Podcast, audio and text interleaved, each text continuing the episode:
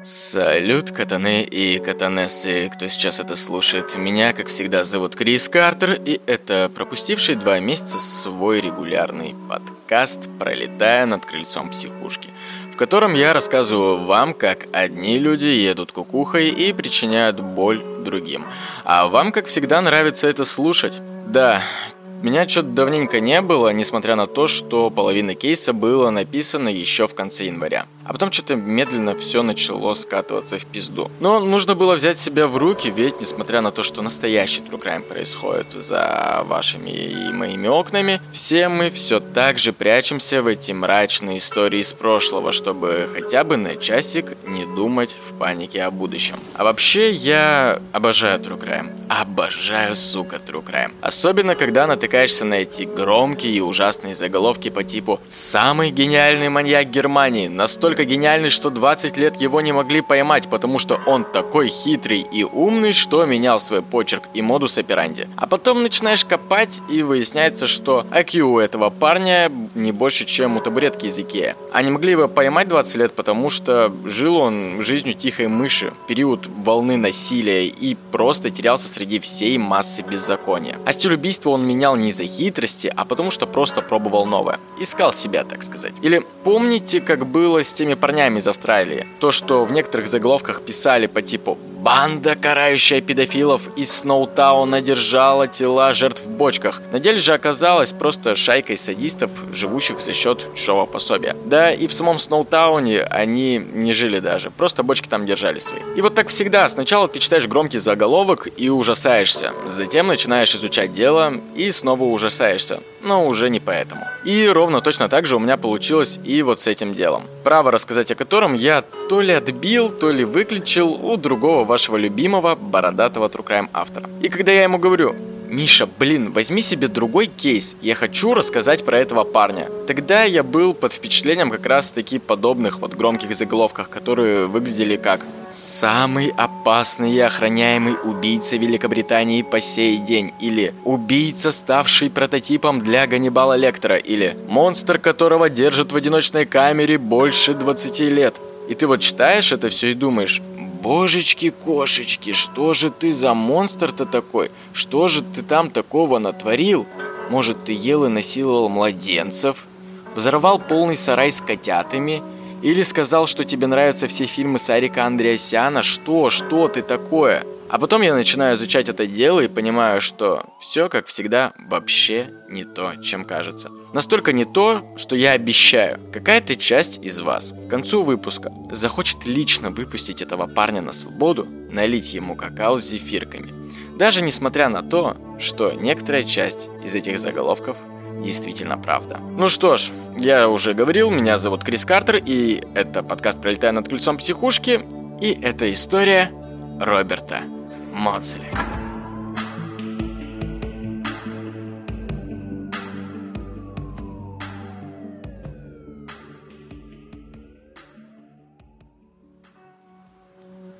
Токскерский район Ливерпуля находится в южной части центра города. И несмотря на приближенность к центру, это был один из самых неблагополучных районов города, застроенный социальным жильем времен Второй мировой войны. Но зато, сука, красиво и в викторианском стиле. После войны этот район заселяло множество мигрантов из Африки, Индии, Китая и Сомали, что, собственно, способствовало высокому уровню безработицы. И несмотря на то, что в это место бежало много людей из более неблагополучных стран, родиться в этом месте в 1953 году – это не самый счастливый лотерейный билетик. Особенно, когда у тебя 11 братьев и сестер, а твой батя чисто водитель грузовика. Собственно, именно в такой ситуации оказался маленький Роберт Модзели, только появившись на свет. И не успев Роберту исполниться еще и трех лет, как одного из его братьев и одну из сестер, служба опеки забирает в католический приют приют в Ливерпуле из-за безалаберности родителей, а самого Роберта отправляют тоже в католический приют, только в Кросби, Мерсесайд. Видимо, в ливерпульском приюте была какая-то нехватка мест, поэтому да, Роберта в принципе изолировали не только от родителей, но и от сестер с братьями. Не сказать, кстати, что ему было как-то некомфортно в приюте. Сам Мозель вспоминает, что даже когда к нему время от времени приезжали навестить родители, э, лично в его восприятии это были какие-то уже совершенно чужие ему люди. Настоящей своей семьей он считал монахинь храма, которые трепетно занимались его воспитанием и образованием. И это был как раз тот редкий случай, когда жизнь в приюте ребенку была действительно по душе. Маленький Модзели очень быстро усваивал учебную информацию, был любознательным и много читал.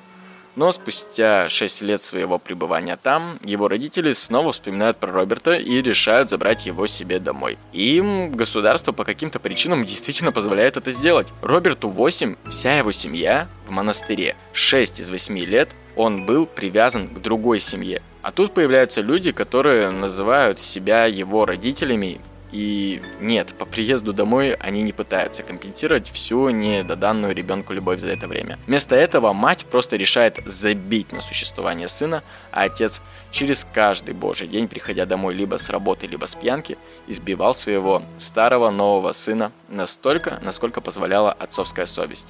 Сам Роберт говорил, что в этот период своей жизни он реально не помнит ничего, кроме страха и побоев. У ребенка не было понимания, что происходит? Почему сначала эти люди отдали меня в приют, забили на меня, а потом вспомнили и забрали потом. Для чего вообще все это? А, наверное, для того, чтобы, например, как-то раз закрыть маленького парнишку в комнате без окон на 6 гребаных месяцев. Я не шучу. Ни на 3 дня, ни на неделю. На пол гребаных года, в период которых Отцу было удобно, что в доме есть комната, в которую он может зайти после работы и снять стресс, избив пацана розгами. Ну или, допустим, своей винтовкой 44-го калибра. Мать же вообще никак не реагировала на то, что ее муж вытворяет со своим родным сыном. Она даже никак не реагировала, когда физическое насилие перешло в сексуальное. Слава богу, служба опеки, которая все-таки время от времени должна проверять благополучное состояние детей, э, ранее неблагополучных родителей, увидели парня, покрытого синяками и ссадинами, и снова забрали его от этих уебков. Но на сей раз Роберта не отправили в тот же монастырский приют, в котором он провел свое детство. Хотя, наверное, зря. Думаю, люди, с которыми он рос и которым доверял, могли бы хоть как-то помочь вернуть эмоциональное спокойствие ребенка. Но вместо этого социальные службы решили направлять Роберта из одного приемного дома в другой, которые, естественно, были уже не монастырскими, и в них, естественно, царила уже совершенно другая, более гнетущая атмосфера. А во-вторых, сам Роберт попадал в эти приюты уже будучи более взрослым ребенком, ребенком. И как мы знаем, чем ближе твой возраст подходит к половому созреванию, тем более сложнее социализироваться среди сверстников, не прибегая к агрессии и девиации. Вообще, нам мало что известно об этом периоде жизни Роберта. Сам он немногословен в рассказе о нем. Обычно он говорит что-то по типу ну да, был вот я в разных приютах, и как во многих приютах было там отстойно. Поэтому в 16 я просто решил, что я лучше свалю оттуда нахрен и буду сам отвечать за свою жизнь. И собственно да, так он и поступил, свалив в 16 из приюта в чудесный город-герой Лондон.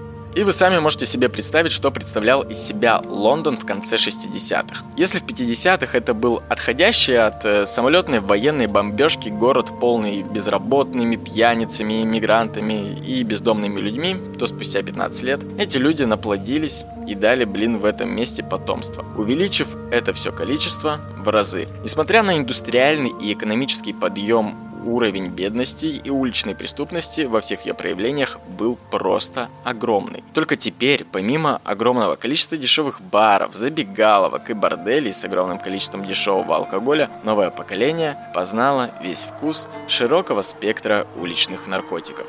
Это была эпоха Битлз и Роллинг Стоунс, эпоха гедонизма ставящая удовольствие как высшую ступень жизни. Эпоха, которая попадет в историю под названием «Свингующий Лондон». Если, кстати, после True Crime захотите погрузиться в позитивную атмосферу свингующего Лондона, советую посмотреть шикарнейший, по моему мнению, фильм «Рок-волна», который незаслуженно провалился в прокате из-за плохой рекламной кампании. Сам же фильм, ну, прям вот чудесный. Так вот, 16-летний подросток, по сути, выходит в этот мир полный рок-н-ролла, ЛСД, кокаина и вот этого всего. Так еще и под конец 60-х. А значит, что прям вот на стыке с эпохой хиппи, которая уже гордой поступью шла на Лондон с южных побережьев Америки. И вот если ты еще, допустим, коренной житель столицы, и у тебя есть хоть какой-нибудь опекун, или, ну блин, хотя бы крыша над головой, я уже не говорю про еду, то у тебя как бы есть еще хоть какой-то шанс на жизнь, в которой ты не скатишься на дно.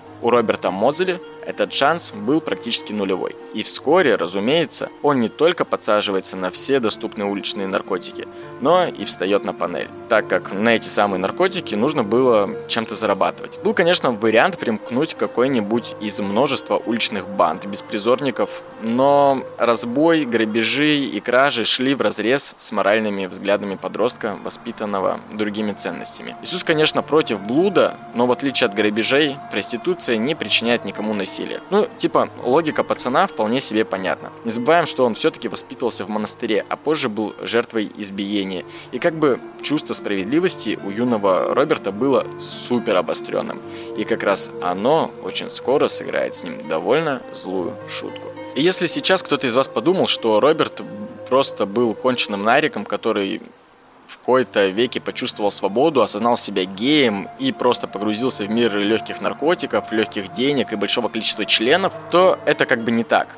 Да, Мозли ощущал себя геем, но потому что у него никогда не было фигуры женщины в жизни. Монахини – это как бы бесполые существа. Модель матери, ее ласку и нежность он не то чтобы недополучил. В стенах дома он был от нее изолирован, как и от девочек. В монастыре их держали отдельно в приюте.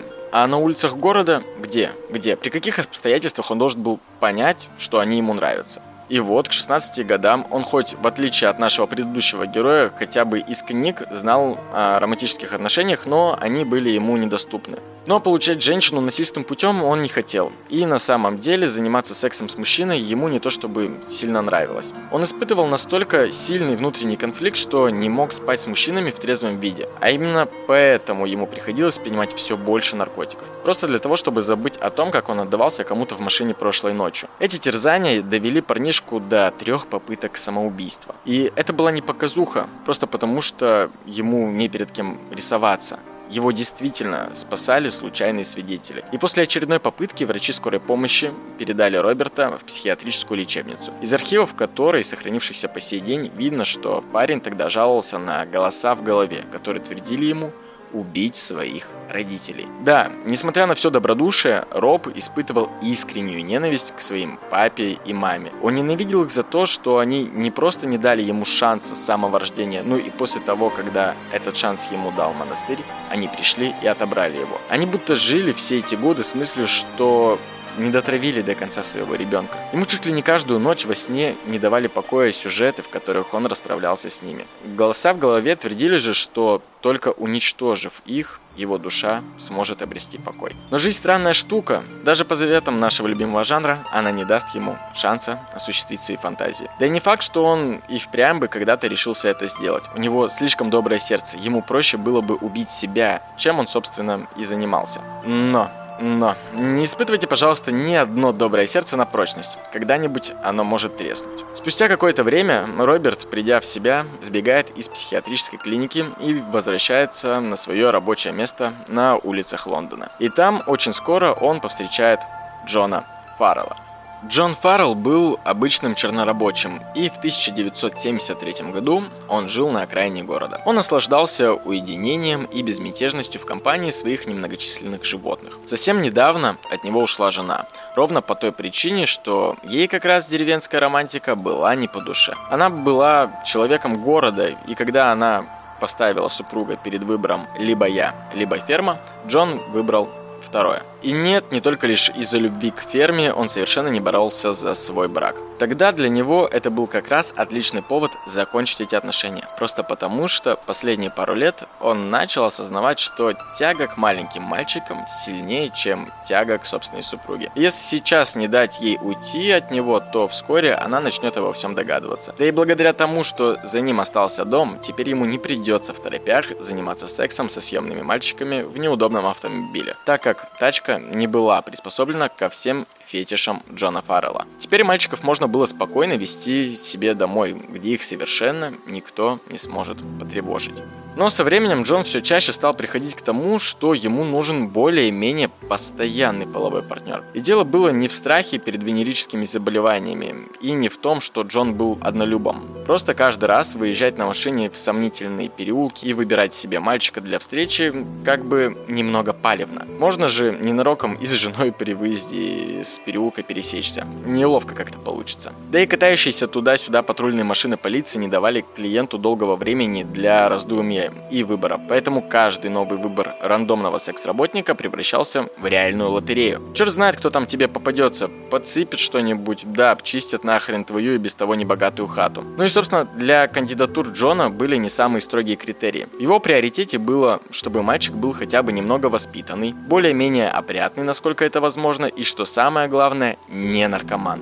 Роберт Мозли, как мы знаем, по третьему пункту не подходил – но первые два были настолько про него, что Джон решил закрыть глаза на то, что Роберт занимается сексом только под кайфом. К тому же парнишка был весьма умен и мог поддержать беседу. И вот на таких вот рельсах они с Робертом провстречались около полугода. За это время Джон 9 раз приводил Роберта к себе домой, и все проходило более-менее комфортно для них обеих. А на десятом, юбилейном свидании, Джон решил, что пора таки перейти на новый, более близкий этап отношений. У него было одно тайное желание, о котором он хотел, чтобы Мозли узнал. И он надеялся, что Роберт присоединится к нему в исполнении этого желания. Фаррелл отвез Мозли к себе домой, и, как всегда, они оба разделись, легли на кровать и начали целоваться. Через пять минут Фаррелл встал, подошел к комоду, открыл ящик и вытащил несколько фотографий. Он вернулся к кровати и обратился к сидящему на ней парню.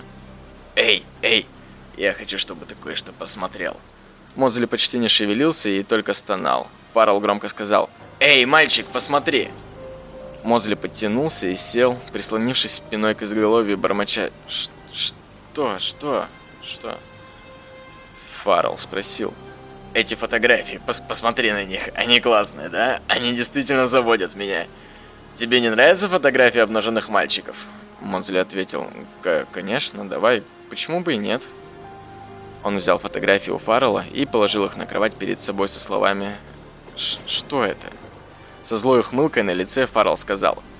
Некоторые славные мальчики делали то, что велел им папочка. Они делали то, что я хотел, чтобы они сделали. Эти маленькие сучки очень хорошо принимали мой член, так же, как и ты. Мозли просматривал фотографии, а его одурманенный наркотиками мозг начал соображать, что это было. Он увидел, что это были изображения маленьких мальчиков, или порой иногда даже почти детей. Он продолжал перелистывать их, и почти не слушая, что говорил Фаррелл, он медленно начал погружаться в то, что позже назовет туманом. Фаррелл закричал «Эй, эй, ты слышишь меня, мальчик, мальчик?» Все, что мог увидеть Мозли, это был страх и боль на лицах мальчиков на фотографиях. Это вызвало у него воспоминания о восьмилетнем возрасте, когда его отец вошел в спальню, громко щелкнул ремнем, толкнул его на кровать и с таким гневом сорвал с него штаны, и... И Роберт вспомнил, как его отец медленно входил в него сзади. И сколько бы он ни кричал, отец продолжал вводить его туда и обратно. После того, как отец кончил в Роберта, он вышел, а сам Роберт, свернувшись калачиком, ревел и чувствовал, как кровь стекает по ягодицам. Внезапно Роберт почувствовал пощечину на своем лице. «Я сказал, ты, черт возьми, слышишь меня, мальчик?» Мосли быстро встал с кровати и закричал «Что? Что? Что тебе нужно?» Фаррелл вскочил на кровати и начал кататься по ней, пока не оказался лицом вверх. Посмотрел на Монсли. Я хочу, чтобы ты сделал то, что тебе сказали. Как будто ты один из этих мальчиков на картинках, понял? Моцли попятился к двери спальни, еще сам толком не понимая, что он собрался сделать. Он заметил что-то похожее на веревку, привязанную к петле, сидящую на стуле в спальне. Медленно он подошел к стулу и схватился за веревку. На полу были деревянные вешалки. Он взял одну и сказал, «Я, я дам тебе то, что ты заслуживаешь». И он улыбнулся той же злой ухмылкой, что и Фаррелл, когда они впервые легли в постель. С возбужденным смехом Фаррелл спросил «О, да?» Мозли ответил «Да». Затем он внезапно запрыгнул на Фаррелла, который все еще лежал на кровати. Мозли поправился и сел прямо на живот Фаррелла. Он быстро обмотал веревку вокруг шеи Фаррелла, просунул один конец вешалки между веревкой и его шеей и начал скручивать вешалку. Быстро поняв, что это не сексуальная игра, Фаррелл начал драться и дергаться. Он попытался схватить за веревку и вешалку, но ярость Мозли взяла верх, и он был слишком силен. Обеими руками Мозли продолжал крутить, как бы не сопротивлялся Фаррелл. Вскоре у Фаррелла закончился кислород, и у него началось головокружение, а Мозли внезапно перестал крутить вешалку. Фаррелл был еще жив, но его лицо стало синеватым. Мозли посмотрел ему прямо в глаза и спросил. «Ты этого хотел, папочка?» Он еще раз прокрутил вешалку, и Фаррелл потерял сознание. Он крепко держал вешалку не менее двух минут, прежде чем, наконец, отпустить ее. Сейчас уже точно неизвестно, кто вызвал полицию. Известно то, что Роберт не сопротивлялся аресту. Он рассказал всю историю такой, какой она была. Полицейские нашли в доме Фаррелла просто кучу фотоснимков детей, которые подвергались насилию. Суд изучил биографию Модзли, принял во внимание все душевные травмы, лечение в психиатрической клинике, три зафиксированные попытки самоубийства и то, что Роберт до этого за все 20 лет не был ни разу привлечен к уголовной ответственности. А теперь я даю вам 5 секунд на то, чтобы вы попробовали угадать, какое наказание, исходя из вышесказанного, суд вынес молодому человеку. Пожизненное заключение в Бронмурской больнице для душевнобольных без права освобождения. У меня нахуй все на этом. Сука, блять, серьезно?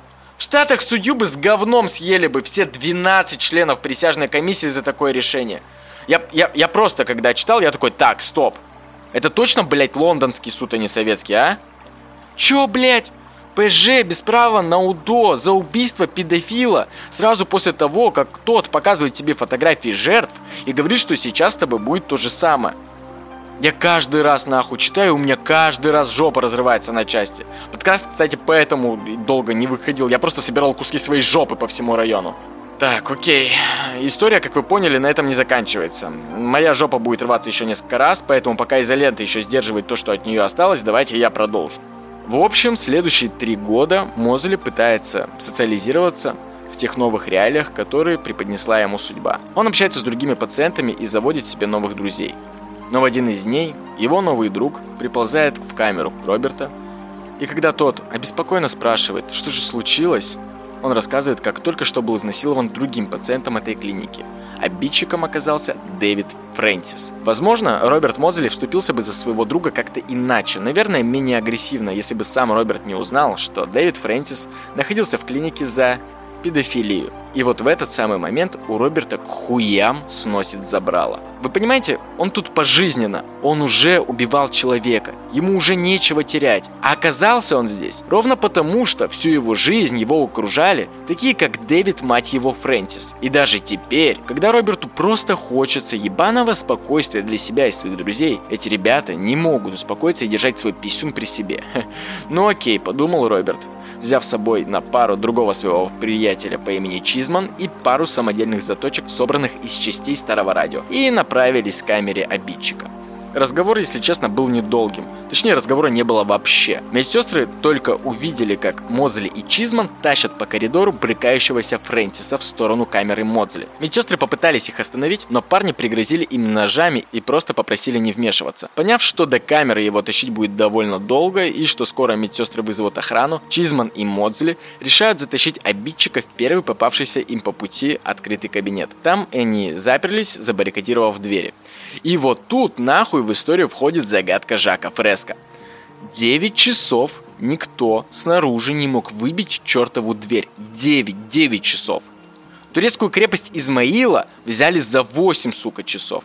Бельгийский форт Эмбель-Эмаль был взят немцами за 15 минут. Эти чуваки утверждают, что не могли 9 часов вскрыть ебучую дверь. Что-то мне подсказывает, что они просто не хотели ее вскрывать. За 9 часов можно было вызвать любой спецотряд. Но этого никто не сделал. Медицинский персонал и охрана просто решила оставить разбираться между собой троих нахуй никому не нужных психов. Как позже заявила охрана, Мозли и Чизман несколько раз подносили к стеклянному окну Фрэнсиса, чтобы показать, что он здоров, ну, несмотря на травмы и ссадины. Сами же парни на протяжении этого времени душили и избивали обидчика. Но в какой-то момент черепная коробка Фрэнсиса просто не выдержала от удара и раскололась нахуй на части, словно кокосовая скорлупа. Когда пациенты все-таки открыли дверь и впустили персонал внутрь, то охранники обнаружили уже ясно, понятно, мертвого Фрэнсиса. И что самое главное, по показаниям одного из охранников, в мозг вот, который лежит в открытой черепной коробке парня, была воткнута ложечка.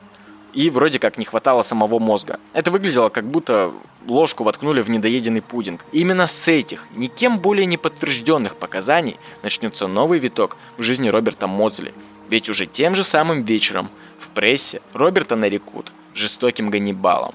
И это клеймо останется с ним до конца его дней.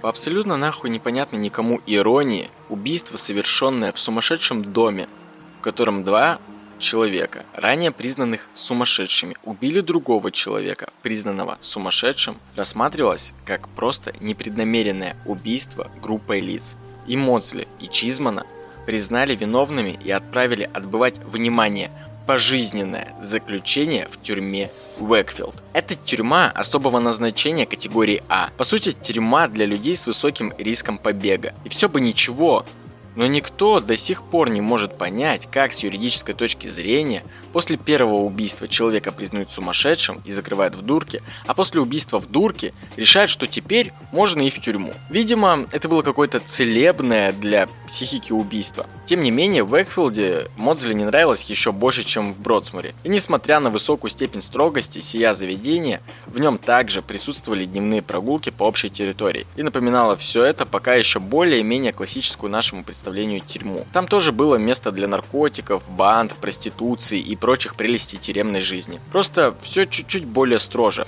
более строже, чем в Бродсморе. И, посмотрев на все это великолепие, Мосли решил, что ему во что бы то ни стало нужно вернуться обратно в дурку. План на самом деле был прост, как швейцарские часы. Из позиции Роберта где-то даже логичный. Нужно просто устроить кровавый флешмоб, дабы его снова признали невменяемым. И вот спустя пару месяцев пребывания в тюрьме, а именно в июле 78 года, как-то утром Модзли, имев за собой уже укоренившееся прозвище среди тюрьмы «Ложка», да, ложка. Ну, ну или ложечка. На самом деле с английского это звучит более мило, типа спун. Хей, Спун, дружище, как дела? Пойдем с нами катать в нарды. Ну, в общем, Спун прикольно. И наш Спун Модзли решил оправдать свое новое прозвище и, вооружившись заточенной в нож ложкой, с самого утра встал у дверей своей камеры и начал искать глазами того, кто бы ему подошел. Он искал кого-то подходящего под его кредо – убивать только насильников и педофилов. О, а кто это у нас? Педофил, убивший свою жену? Ну окей, тоже подходит.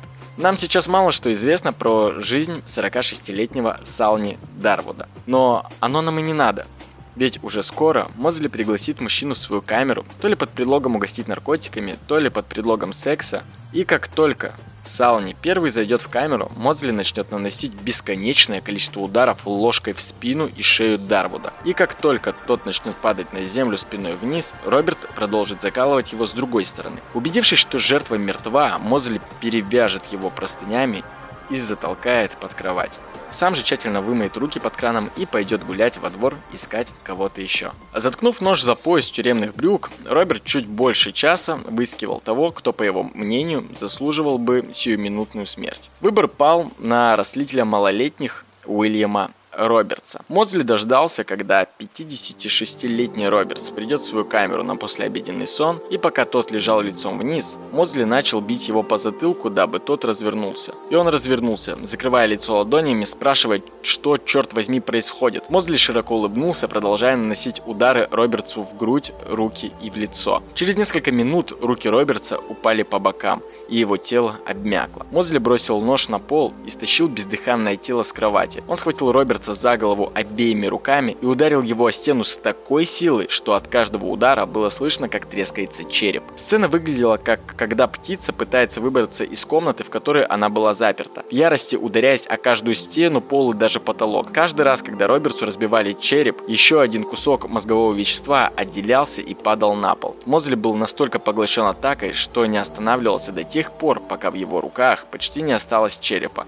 только мягкий и влажный мозг. Когда он наконец уронил то, что осталось от головы своей жертвы на пол, это прозвучало как небрежное падение сваренных макарон на пол. К моменту окончания нападения на теле было более 40 ножевых ранений. По крайней мере, это то, что они смогли посчитать. На самом деле, лицо и голова Робертса были настолько разрушены, что невозможно было точно сказать, сколько ножевых ранений он получил. После данного экшена Модзли попытался, как смог, вытереть себя кровь и помыть нож. Он весело и с улыбкой подошел к охраннику, положил ему нож на стол с фразой «Похоже, на вечерней перекличке вы не досчитаетесь двоих человек, товарищ офицер». Охранники, естественно, накинули на него наручники, хоть он особо не сопротивлялся, и перевели его пока в одиночную камеру. Найти второе тело не составляло особого труда. Камера Робертса была настолько красной от потолка до пола, будто там проходил фестиваль борща. Охранники даже не смогли зайти вовнутрь, осмотреть тело, чтобы не наследить на месте преступления. Но по количеству мозгов на стенах было и так ясно, что спасать там особо уже некого. Ну а через пару часов нашли и спрятанное под кроватью тело Дарвуда.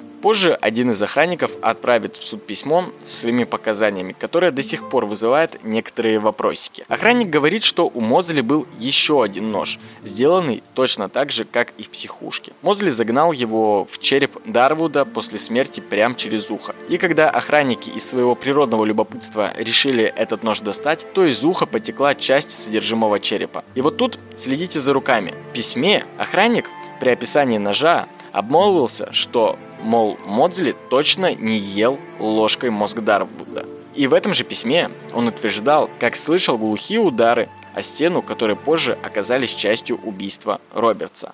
Только вот эти убийства находились в противоположных частях крыла, а в каждой такой части свои охранники. И если ты в своем письме точно утверждаешь, что Модзли не ел мозг того парня, то получается, ты видел всю сцену нападения и не вмешался – или не захотел этого замечать?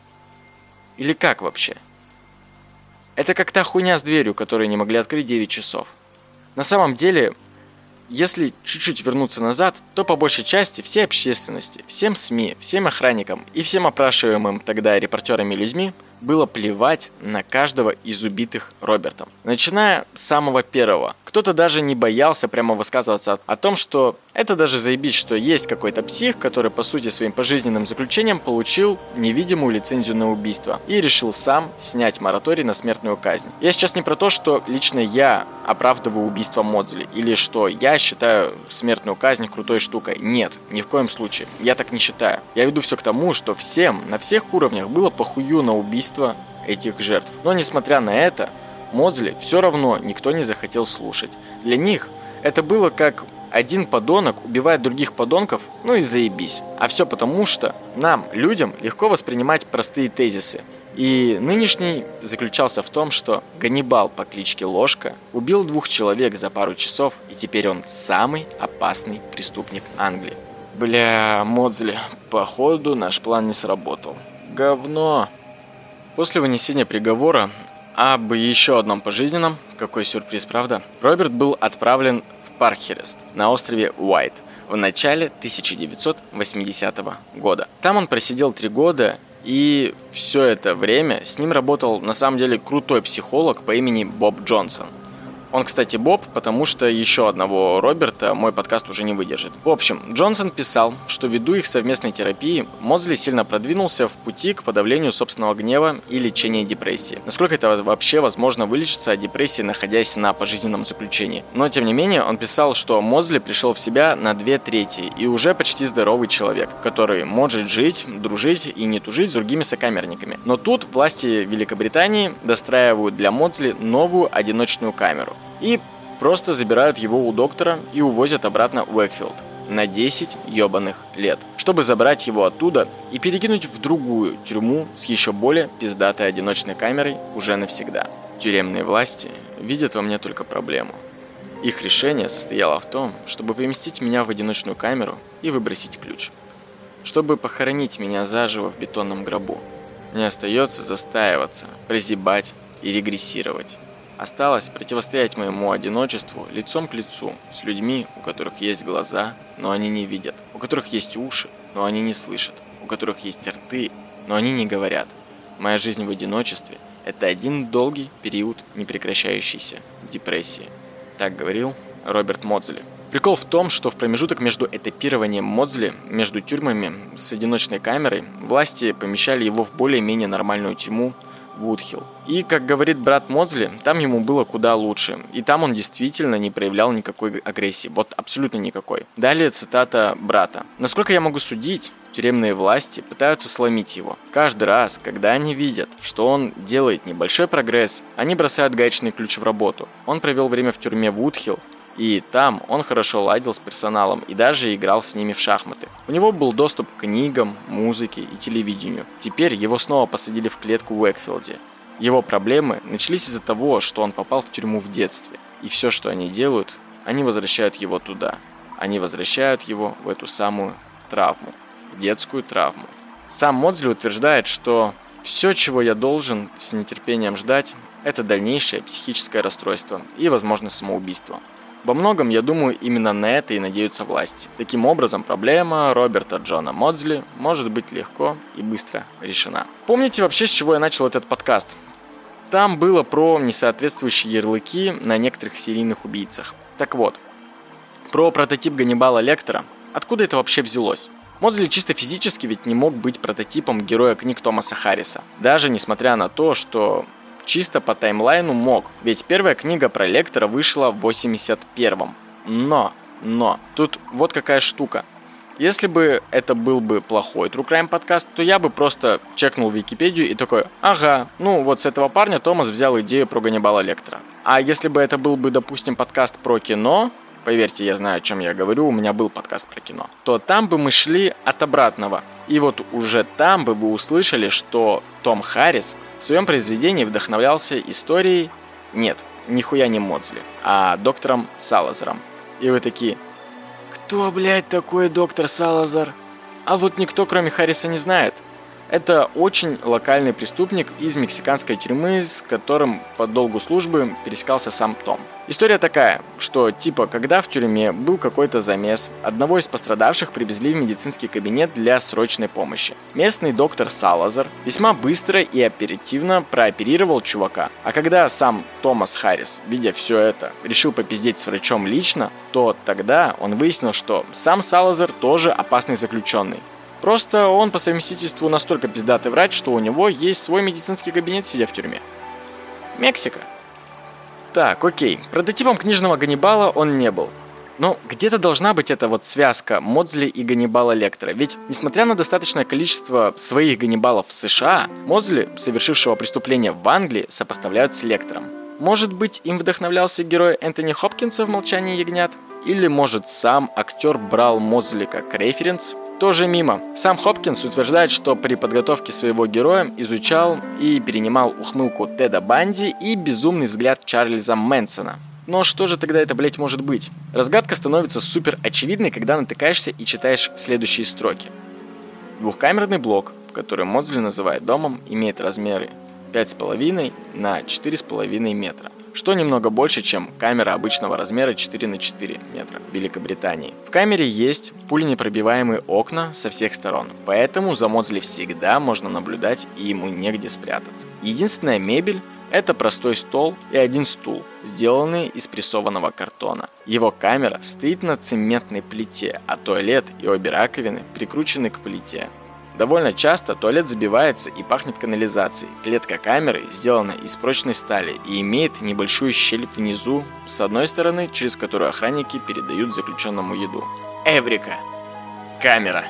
Как только мы начинаем гуглить, как выглядит последняя камера Мозли, мы понимаем, что это та же, мать его, камера, что и в фильме «Молчание ягнят». Причем построена она была за 7 лет до его выхода. Приходим почитать интервью художников-постановщиков, и наши догадки верны. Именно камерой Роберта Модзли вдохновлялись художники картины при создании ее в фильме. Причем, это далеко не первая камера, которую они пытались брать для референса. Изначально в фильме герой Хопкинса должен был сидеть в камере с прутьями, но от нее пришлось отказаться, потому что, как вы помните, добрая часть шикарнейших диалогов детектива Кларисы Старлинг и доктора Лектора – это крупные планы, при которых Лектор смотрит прямо в камеру что с одной стороны очень естественно для кино, но в данном фильме и с данным взглядом Хопкинсом этот трюк выглядит эффектно. И, разумеется, прутья перекрывали бы часть лица персонажей, поэтому, ища подходящие варианты, был найден заключенный, который, сюрприз-сюрприз, тоже имел репутацию поедателя мозгов, самого охраняемого преступника страны,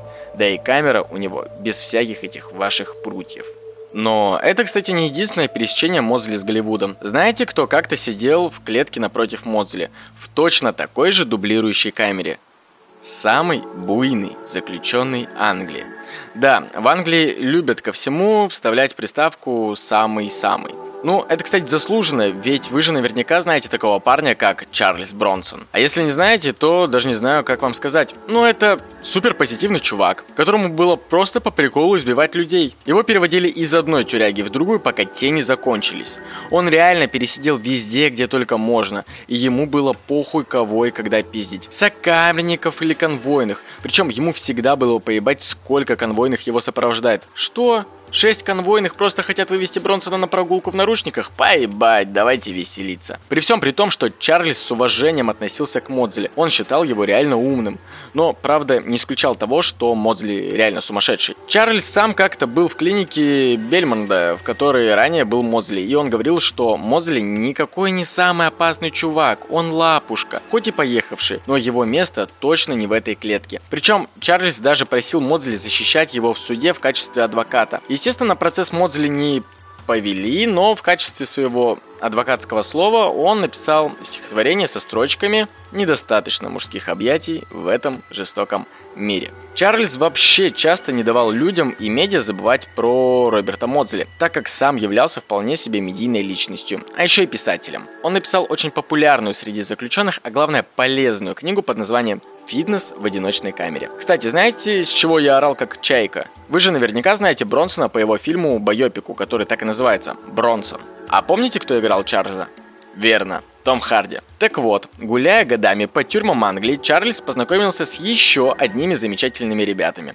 Парнями, братьями-близнецами Крей, про которых тоже есть байопик, и которых тоже играл, блять, мать его, Том Харди. Жаль, что близнецы, в отличие от Чарльза, умерли, не увидев фильма «Легенда». Я бы посмотрел, как бы они охуели, что их самих, их знакомого кореша играет один и тот же человек. Ну так что, вернемся к Модзли. Знаете, что меня задело реально вот в этом кейсе? То, что пенитенциарной системе Великобритании на самом-то деле похуй на этого парня. За него вступались умные доктора и психологи. Приводили примеры с пациентами того, что даже более жестоких преступников, поедающих людей, со временем, выводя в общий общие камеры и давая и проводя с ними нужную терапию и социализацию, по итогу выходили на свободу. Почему мы до сих пор держим Роберта? Он ведь даже не агрессивный и, что самое главное, не тупой. Он действительно чувак с высоким IQ. Будучи в заключении, он написал научную диссертацию по музыке. И при том, что университеты сотрудничают с той тюрьмой, в которой он находится, и у них есть такая практика, когда преступники в заключении могут защитить свой проект, ни один из преподавателей не брался курировать работу Модзли, просто потому что у парня дурная слава. Вопрос репутации. Вот именно. Модзли стал жертвой безумных ярлыков, которые на него навесили СМИ. Нигде не было доказано, что он действительно сожрал хотя бы кусочек кого-нибудь. В тюрьме сменилось целое поколение надзирателей, которые один раз в день на час выводят Роберта на прогулку. Тоже, кстати, одиночную. И все они говорят, что если бы не легенды от старших, они бы и не подумали, что этот парень какой-то там псих. Никто не хочет этим заниматься и морать руки. Им просто выгодно содержать его в клетке за налоги, пока он сам не сойдет с ума или не наложит на себя руки, или просто не умрет от старости. Раньше, кстати, у Роберта была хотя бы PlayStation 2, и его любимой игрой была вторая Call of Duty, но теперь нет и ее. И все, чем занимается Роберт, это читает книги и отвечает на письма людей, которые так же, как и я, просто узнали его историю и не остались равнодушными. У Модзели в сети есть целая комьюнити, которые писали петиции о пересмотре его условий пребывания. Они помогают ему с книгами и пишут ему письма, не давая ему унывать. Я, если честно, сам хотел к выпуску написать ему письмо. Но, во-первых, я тупой и не смог разобраться, как правильно это сделать, а во-вторых, начался апокалипсис и как-то стало не до этого. Но если кто-то из вас решит вдруг написать Модзли, дайте мне знать, я присоединюсь к вам. Сейчас Роберту Модзли 68 лет. Из них 42 года он находится в одиночном заключении, совсем один. Прикиньте, вообще никого. Это самый долго проведенный в одиночной камере человек в мире ever. И единственное, о чем он сейчас жалеет, это то, что сидит все это время не за убийство своих ебучих родителей, которые были первыми, кто посадили его в одиночную камеру, когда он был совсем маленьким, и сломали ему жизнь. Ну что ж, вот и подошел к концу очередной выпуск подкаста. Но, как многие из вас знают, все эти два месяца я не сидел на месте, а регулярно занимался другим проектом. А если кто не знает, то в январе мы с очаровательной училкой по имени Настя запустили литературный подкаст «Акулы пера», в котором Анастасия помогает мне и всем слушателям уснуть и рассказывает самые классные и вдохновляющие истории из жизни великих писателей. О том, как любил Набоков, с кем ебался Достоевский и как торчал Булгаков. Все это и многое другое в подкасте «Акулы пера», ссылку на который я оставлю в описании. Подкаст уже умудрился подняться в чарте категории «Общество и культура», поэтому, ну, оно того стоит. А если вы уже прослушали все эпизоды и этого литературного подкаста, но вам все еще меня не хватает, то специально для вас я одновременно с этим выпуском уже дропнул бонусный эпизод в двух частях на платформе Boosty. Я надеюсь, вы меня поймете и поддержите с тем, что спустя год ведения подкаста я могу наконец себе позволить иногда делать выпуски, благодаря которым вы сможете меня поддержать. Также поддержать подкаст теперь можно и в сервисе чаевых, куда можно задонатить абсолютно любую сумму, сумму, насколько посчитаете нужным. Для жителей регионов, у которых недоступен Boosty, но бонусный выпуск послушать хочется, можете написать мне в мой телеграм-канал, в котором, кстати, весело, и я там тоже регулярно вещаю. Ссылка на него тоже будет в описании. Ну, а на этом, наверное, все. Берегите себя. Услышимся. А, а, а, а, а, стоп, стоп, стоп, стоп, стоп, стоп, стоп, подождите, подождите, подождите. Обложка, обложку, обложку нарисовал охуенный Леха Киор. Он уже делал обложку к предыдущему выпуску. Это обложка к этому выпуску вообще пушка-бомба. Я вот я теку прям от нее. А, ссылка на Лехин инстаграм тоже будет в описании. Вообще в описании будет все. Заходите в описание выпуска. Там будет и ссылка на Телеграм, еще расскажу, на Boosty, на Леху, на, э, на меня и на подкаст Акулы Пера. Вообще, вот э, заходите в, в, в описание, и там все есть. А еще, еще, Лех не просто рисует обложки, у него можно заказать охрененные постеры. Э, переходите к нему, у него можно заказать охрененные постеры. Вот. Вот. А теперь точно, точно всех люблю, обнимаю, э, мои катаны и катанессы. Услышимся, надеюсь, очень скоро. Люблю вас.